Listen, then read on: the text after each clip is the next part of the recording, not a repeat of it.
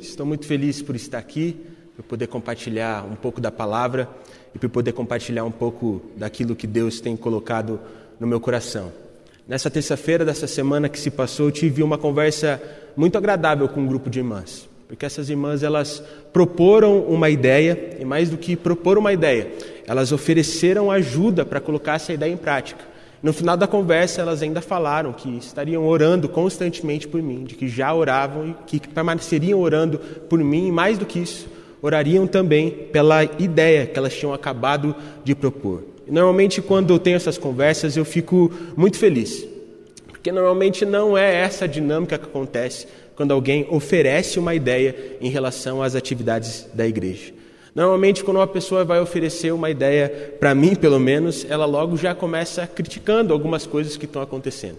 Essa crítica nunca é uma crítica amistosa, uma crítica construtiva, é sempre uma crítica forte mesmo. E a pessoa sempre oferece a ideia falando de que a ideia dela com certeza vai mudar aquela situação e vai transformar o panorama da igreja naquele momento. Mas o que eu acho mais interessante é de que ao invés da pessoa oferecer ajuda para colocar a ideia dela em prática, muitas vezes simplesmente parece que a pessoa quer que eu faça tudo por ela. Ela simplesmente espera de que eu coloque a ideia dela em prática, sem ela simplesmente precisar se mexer. Eu lembro que uma vez eu comentei isso com o Felipe Garcia, membro aqui da igreja. E ele falou que quando ele era líder lá em Rio Preto, isso acontecia direto com ele e, portanto, ele desenvolveu uma estratégia. Toda vez que alguém propunha uma ideia para ele, ele logo já dizia para o irmão o seguinte: Posso contar com você então para isso? Como por exemplo, se alguém chegasse para ele e dissesse assim: Ó, oh, a gente precisa de uma reunião de oração todo domingo de manhã antes do culto. Então ele falava: Então vamos fazer o seguinte, irmão: domingo que vem, sete horas da manhã, vamos orar junto lá na igreja. E ele fala que normalmente, toda vez que ele fazia esse desafio, as pessoas que tinham proposto a ideia para ele simplesmente fugiam da raia e aquela ideia não saía do papel. Eu confesso para os irmãos que algumas vezes eu já usei essa estratégia, eu já usei essa, essa dica que ele tinha me dado. E o que deu para perceber é de que, na maioria das vezes, não dava para contar com o dono da ideia para colocar a ideia em prática. Por que isso acontece? Eu realmente acredito que isso acontece porque todos querem ver as coisas melhorarem. Todos querem ver melhoras na igreja e nas diversas atividades que tem na sua vida, mas poucos são aqueles que realmente estão dispostos a se sacrificarem para que isso realmente aconteça. E o que a gente pode perceber olhando para as nossas vidas, o que a gente pode perceber olhando para a nossa jornada, é de que tudo o que nós conquistamos na vida exige sacrifícios. Eu trabalho com adolescentes. Talvez a fase mais perigosa é a fase do cursinho pré-vestibular, onde eles estão ali estudando para tentar passar no vestibular. Por quê? Porque eles estão tão focados naquilo que eles acabam sacrificando algumas coisas na vida deles. Tempo com a família, tempo de lazer, e muitas vezes eles acabam se afastando das atividades da igreja e, consequentemente, se afastando de Deus. Por quê? Porque eles estão sacrificando algumas coisas em prol de um objetivo, em prol de conseguir a tão esperada e sonhada vaga no curso que eles desejam. Quando uma pessoa quer ter a tão sonhada casa própria, Gastos que não são essenciais são sacrificados para que em determinado momento a pessoa consiga adquirir aquele imóvel que foi tão sonhada, tão sonhado por ela e por sua família. Quando uma pessoa quer ser promovida no seu emprego, ela faz alguns sacrifícios para conseguir a tão esperada promoção. Enfim, irmãos, eu acredito que já deu para entender o que eu estou querendo dizer. Tudo o que nós conquistamos na vida exige sacrifícios. E na nossa vida com Deus não é diferente. E é isso como, que, como cristãos, nós precisamos entender. Portanto, hoje eu quero que você entenda uma coisa, irmão. Se você de fato quer deixar de ser apenas um religioso para se tornar uma pedra viva no corpo de Cristo, como nós temos falado nas últimas semanas, você precisa de alguns sacrifícios. Se você de fato quer deixar de ser um cristão que vive apenas uma ilusão e se tornar de fato um discípulo de Cristo, você precisa sacrificar algumas coisas em seu viver. E a partir desse pensamento, dessa reflexão, que essa mensagem desse domingo surgiu na minha manhã, na, na minha mente.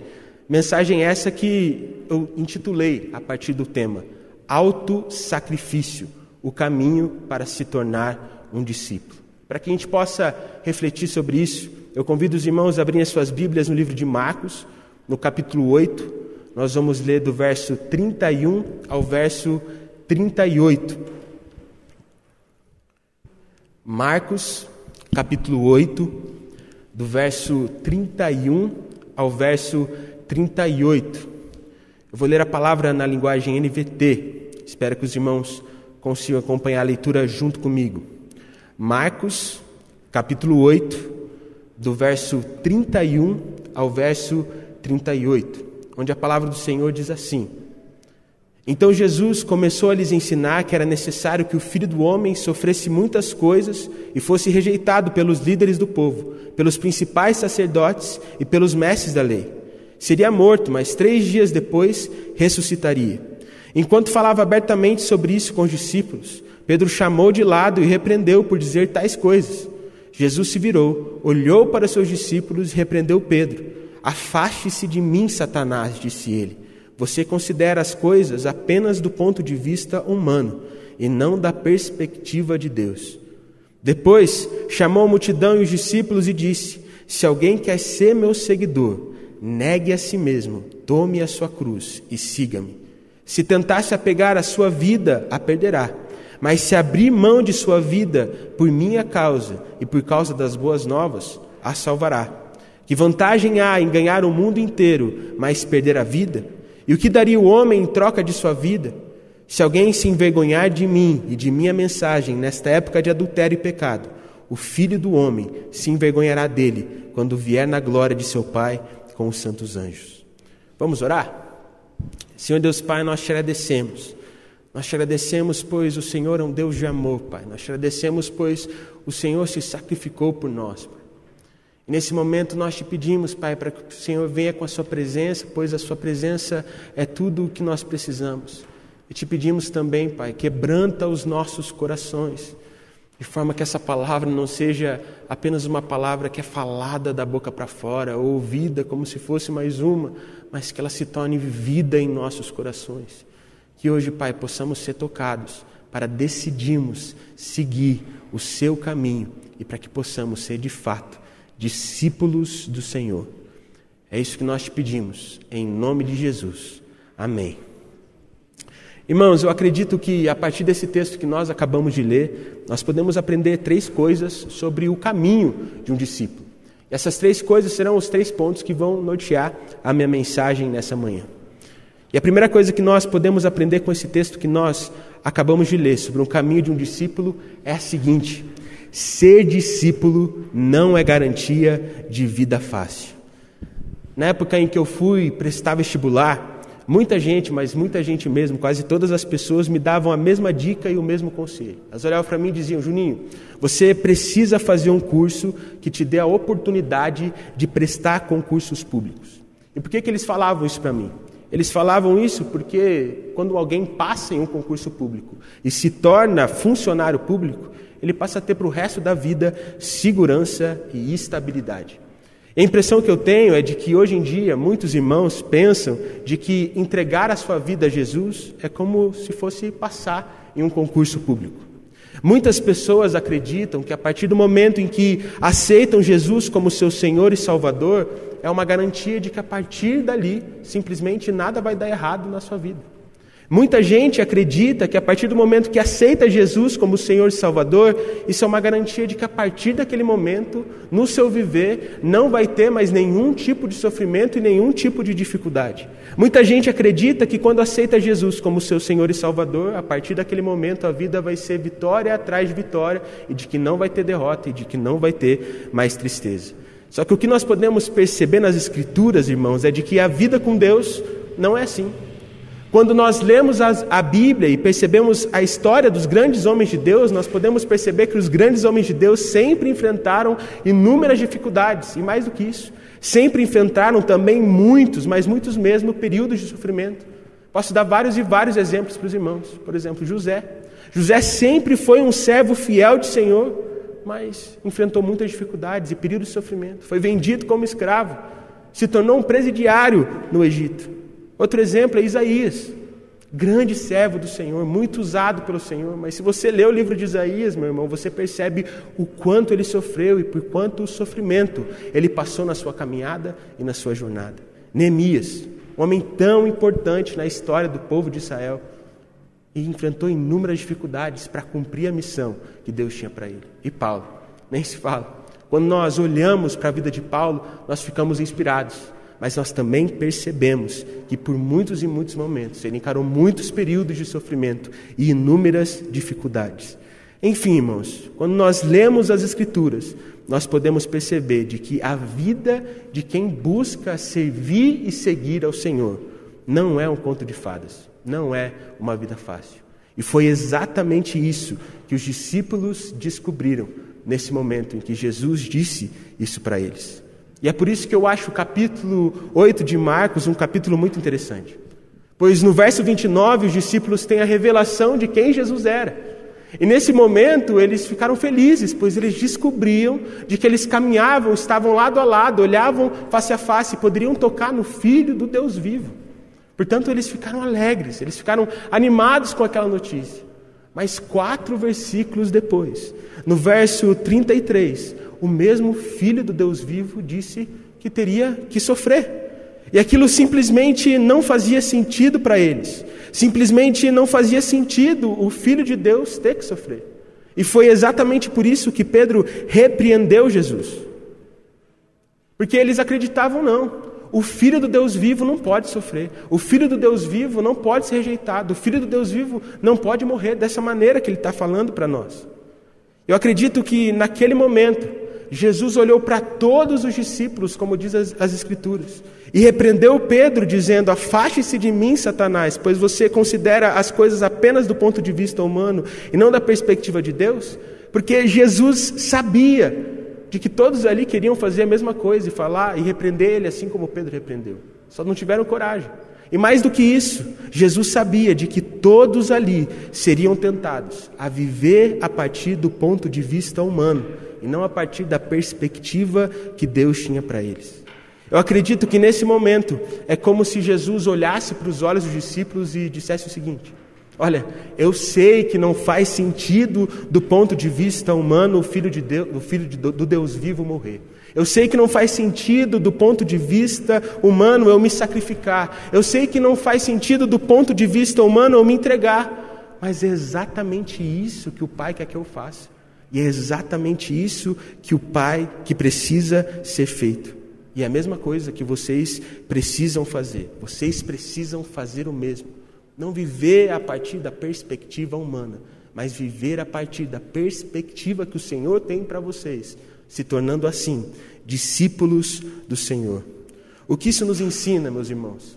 Isso nos ensina de que nós não nos entregamos ao Senhor para termos uma vida fácil. Isso significa que nós não nos entregamos ao Senhor para termos uma vida melhor a partir do ponto de vista humano. Não. Isso significa de que nós nos entregamos ao Senhor para sermos transformados e usados por Ele de acordo com a Sua vontade.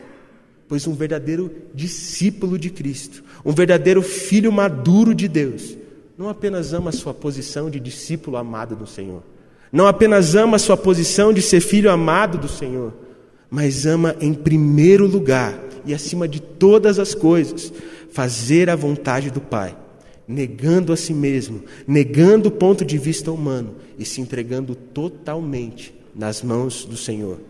Isso nos leva à segunda coisa que nós podemos aprender com esse texto de Marcos sobre a, o caminho de um discípulo. Não dá para seguir a Jesus sem negar a si mesmo. Quando eu cursava administração, eu fazia um estágio nessa área. Em determinado momento do estágio, eu tive a oportunidade de renovar o meu contrato por mais um ano. Mas naquele momento eu simplesmente sentia de que não era de Deus, de que eu não devia fazer aquilo, e de que eu simplesmente deveria entregar aquela situação nas mãos de Deus. Acontece, irmãos, que do ponto de vista humano, a minha decisão, o fato de entregar aquilo nas mãos do Senhor, não fazia sentido nenhum. Eu nunca me esqueço um dia que um companheiro meu, um amigo de trabalho, perguntou o porquê que eu não ia renovar o meu contrato. Eu expliquei isso para ele. Ele olhou para mim assim, depois da minha explicação, e disse: Cléber, cara, não faz isso, meu. Pensa um pouco. Não faz sentido isso que está fazendo. Na verdade, isso até parece loucura. Irmãos, naquele momento virou a chavinha aqui na minha cabeça. Eu consegui entender o significado daquele texto de 1 Coríntios 1,18 que diz assim: A mensagem da cruz é loucura para os que estão perecendo, mas para nós que estamos sendo salvos, é o poder de Deus. E sabe qual é a verdade, irmãos? Até mesmo para nós que já conhecemos ao Senhor, quando nós olhamos para o sacrifício de Jesus, quando nós olhamos para aquilo que Jesus fez na cruz por mim, por nós, simplesmente parece loucura. Assim como pareceu loucura para os discípulos nesse texto, porque parecia loucura para eles o que Jesus estava falando que teria que acontecer com ele. Mas a verdade é que Jesus fez essa loucura. E mais do que isso, Jesus nos convida a fazer uma loucura também. Pois no verso 34 do texto que nós lemos, ele diz o seguinte: Se alguém quer ser meu seguidor, Tome a sua cruz e siga-me. E sabe qual é a verdade, irmãos? Quando nós negamos a nós mesmos e tomamos a cruz do Senhor, isso é simplesmente loucura para o mundo. Porque é loucura para a razão humana a gente abrir mão do conforto. É loucura para o mundo a gente abrir mão do comodismo. É loucura do mundo a gente abrir mão do controle das nossas vidas. É loucura para o resto da humanidade a gente abrir mão do pecado. Abrir mão de sermos guiados pela razão humana é simplesmente loucura para o mundo nós nos entregarmos totalmente nas mãos do Senhor. Mas é exatamente isso que precisa ser feito. Semana passada eu estava assistindo uma entrevista com o nadador olímpico, agora medalhista olímpico, Bruno Fratos. Eu não sei se você conhece a história dele, mas é bem inspiradora e interessante. Por quê? Porque antes dessa Olimpíada ele já tinha disputado duas ou três Olimpíadas. E ele bateu na trave duas vezes para conquistar a tão sonhada medalha olímpica. Ele percebia o tempo passando e ele sabia que daqui a pouco ele teria que se aposentar. Portanto, nesses últimos quatro anos, nesse último ciclo olímpico, ele decidiu dar tudo de si, dar tudo que ele tinha para conquistar a tão sonhada medalha. E ele falava que para o resto das pessoas, para as pessoas que estavam ao redor dele, tudo parecia loucura.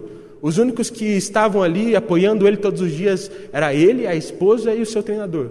O resto, todo mundo achava que tudo que ele fazia era loucura. Ele não podia ser tão exigente assim, ele não podia sacrificar tanta coisa assim.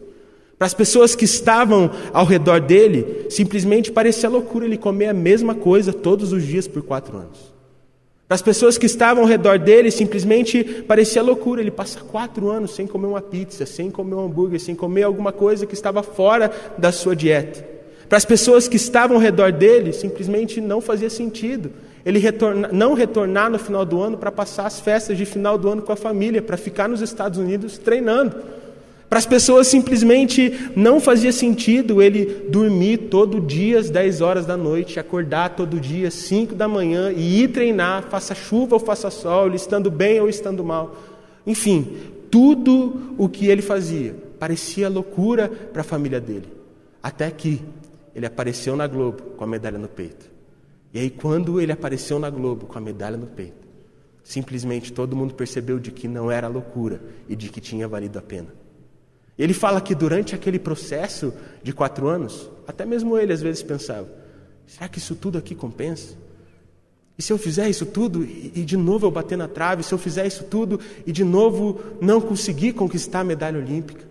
Mas ele diz que quando ele colocou aquela medalha no peito e segurou ela na mão, ele simplesmente disse: valeu a pena fazer toda aquela loucura. E eu realmente acredito, irmãos, de que na nossa vida com Deus é a mesma coisa. Muitas vezes, para as pessoas que estão ao nosso redor, parece loucura negarmos a nós mesmos e tomarmos a nossa cruz.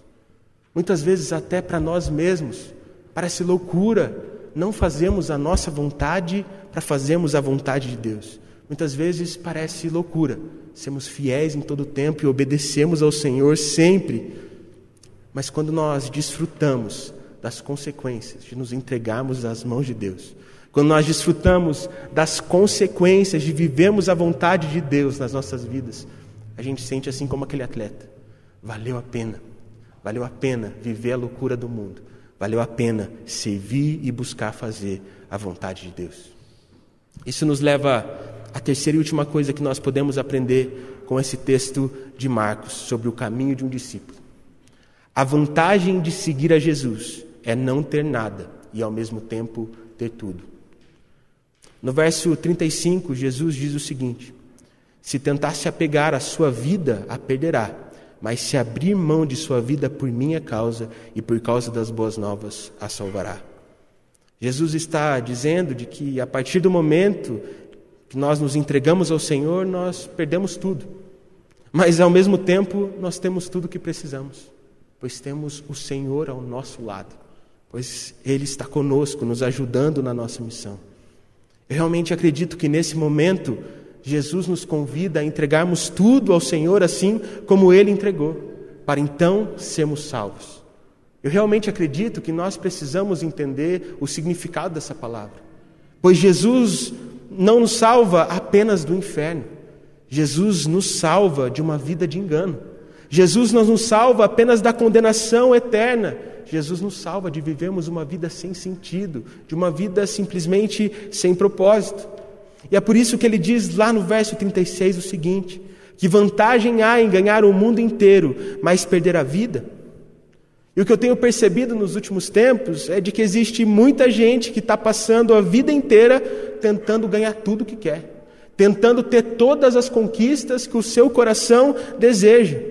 E quando consegue ganhar tudo, quando consegue ter tudo em suas mãos, na verdade percebe que perdeu a sua vida por nada, pois não encontrou a única coisa que, precisava, pois não encontrou a única coisa que faz tudo fazer sentido, pois não conseguiu encontrar Jesus.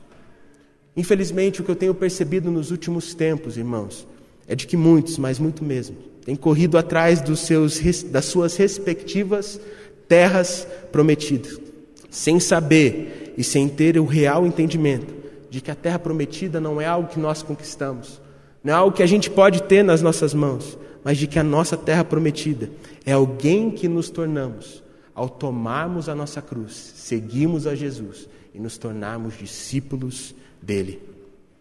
Toda vez que eu leio um relato bíblico, eu tento me colocar dentro desse relato. E por muitas e muitas vezes eu já me coloquei no lugar de Moisés, no momento em que o mar vermelho se fecha sobre os soldados egípcios. Eu fico imaginando a alegria que Moisés sentiu, o alívio que ele sentiu, porque ele estava sendo muito pressionado. Eu imagino o povo de Deus olhando para aquela cena, o mar vermelho se fechando, um olhando para o outro e dizendo: Acabou, acabou. Nós, nós somos livres agora, nós não somos mais escravos, nós somos livres. Eu imagino a alegria e o alívio que o povo de Deus e Moisés estavam sentindo naquele momento. Mas ao mesmo tempo em que Moisés olhava para frente e via o mar se fechando e sentia alívio, quando ele olhava para trás, ele percebia o deserto. Ele sabia que o deserto era um desafio que o Senhor estava propondo para ele e de que, de certa forma, ele teria que enfrentar. Eu acredito que muitos de nós nos sentimos da mesma forma que Moisés quando olhamos para a cruz de Jesus. Porque quando olhamos para a cruz de Jesus, para o sacrifício que Jesus fez por nós, nós sentimos alegria e alívio. Porque, irmãos, nós éramos merecedores da ira de Deus, mas graças ao sacrifício de Jesus, agora nós somos alvos do amor de Deus. Antes nós éramos prisioneiros e agora nós somos livres, livres da culpa do pecado. Nós podemos viver livres do pecado se de fato buscarmos ao Senhor. Mas ao mesmo tempo, quando olhamos para textos como, como esse, quando olhamos para o desafio que Cristo nos propõe nesse texto de Marcos, nós olhamos para aquilo que Ele tem para nós e percebemos que não vai ser fácil. Na verdade, vai ser difícil, de que a gente também tem que fazer a nossa parte. A gente tem que negar a nós mesmos e tomarmos a nossa cruz para seguirmos a Jesus. Eu, o pastor Matias, a pastora Priscila, o presbítero Eduardo também, estamos fazendo uma mentoria que é com o pessoal do Dizescope.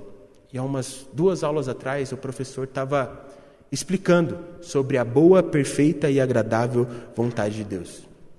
Ele estava dizendo de que muitas vezes na nossa vida nós devemos fazer coisas que não são agradáveis para nós, mas nos fazem bem. Como por exemplo, não é agradável a gente tomar uma injeção, não é agradável nós tomarmos remédios, mas como faz bem para nós, nós temos que fazer. Assim como muitas vezes para nós não é agradável fazer a vontade de Deus, mas o resultado é bom para a gente. Acontece que quando a gente começa a obedecer ao Senhor e desfrutar dos benefícios de fazermos a vontade de Deus, nós percebemos que aquilo é tão bom, tão bom, que se torna agradável. E como é agradável e bom, então se torna perfeito para as nossas vidas. E é por isso que a vontade de Deus é boa, perfeita e agradável. Mas sabe qual é o nosso problema? Sabe qual é o problema do nosso coração? Sabe qual é o problema da nossa geração? Sabe qual é o problema do nosso povo? É de que existe muita gente que simplesmente está fugindo. Tem muita gente que está fugindo do desafio que Jesus nos propõe. Tem muita gente que está fugindo do deserto. Tem muita gente que está fugindo da entrega. Tem muita gente que está fugindo do sacrifício. E a verdade que nós precisamos entender, irmãos, é de que apenas aquele que morre para si mesmo, apenas aquele que decide carregar a sua cruz, é que vai encontrar a salvação, é que vai encontrar a vida em abundância e é que vai encontrar a vida de verdade. Diante disso, irmão, qual vai ser a sua decisão? Qual o caminho você vai decidir seguir nessa manhã? Você vai seguir o caminho do discípulo? Você vai seguir o caminho do sofrimento? Ou você vai seguir um caminho de ilusão? Ou você vai seguir um caminho de engano? Eu não sei qual vai ser a sua decisão e o que Deus está falando ao seu coração. Mas o que eu sei e o que eu tenho certeza é de que apenas aquele que decide seguir o caminho do discípulo, apenas aquele que decide negar a si mesmo, entregar a sua vida totalmente nas mãos do Senhor, é salvo. Salvo não apenas do inferno, mas salvo de uma vida sem sentido. Salvos não apenas da condenação eterna, mas salvos de uma vida de engano e que não te leva para nada. Portanto, qual vai ser a sua decisão? Você não precisa falar ela em voz alta, mas eu realmente gostaria que enquanto eu oro, você dissesse para o Senhor qual é a sua decisão, que caminho você vai tomar. Eu percebo na minha vida de que eu tenho tomado o caminho do discípulo. Tenho enfrentado sofrimentos? Tenho. Mas, irmãos, quando eu percebo a vontade de Deus, quando eu percebo as, os desdobramentos de obedecer ao Senhor, eu me sinto muito mais feliz do que aquele atleta que pegou a medalha na mão. Pois eu sei que eu estou vivendo a vida de verdade, pois eu sei que eu estou vivendo a vida de abundância. E o meu desejo, e o desejo do coração do Senhor, é que você sinta o mesmo. Portanto, qual vai ser a sua decisão? Que caminho você vai seguir? Decida hoje negar a si mesmo, tomar a sua cruz e seguir a Jesus. Amém? Enquanto eu oro, faça a sua oração. Senhor Deus Pai, nós te agradecemos, Senhor. Nós te agradecemos pela Sua palavra e pelo seu sacrifício. E hoje, Pai, nós não queremos apenas olharmos para a Sua cruz e nos sentirmos aliviados, Pai. Nós queremos encontrar na Sua cruz força para carregarmos a nossa cruz também. Portanto, hoje, Senhor, nos livra mais uma vez de vivermos uma vida de engano nos livra mais uma vez de vivermos uma vida sem propósito e nos estimula, nos capacita a vivermos uma vida de verdade, uma vida onde negamos a nós mesmos e nos entregamos ao Senhor. Senhor, nos ajuda, fala conosco, pois hoje nós tomamos a decisão, Pai nós não queremos mais viver aquilo que é confortável e não nos leva a lugar nenhum. Nós não queremos ficar parados simplesmente vendo a coisa ir por água abaixo. Não, Pai. Nós queremos ser usados e transformados pelo Senhor. Não porque queremos uma vida melhor, Pai, mas porque nós queremos nos entregar aos pés da cruz, Pai. Pois o Senhor nos salvou, o Senhor nos deu sentido, Pai, o Senhor nos deu propósito. E nós não podemos viver então sem esperança pois em Ti nós encontramos a esperança, em Ti nós encontramos o caminho.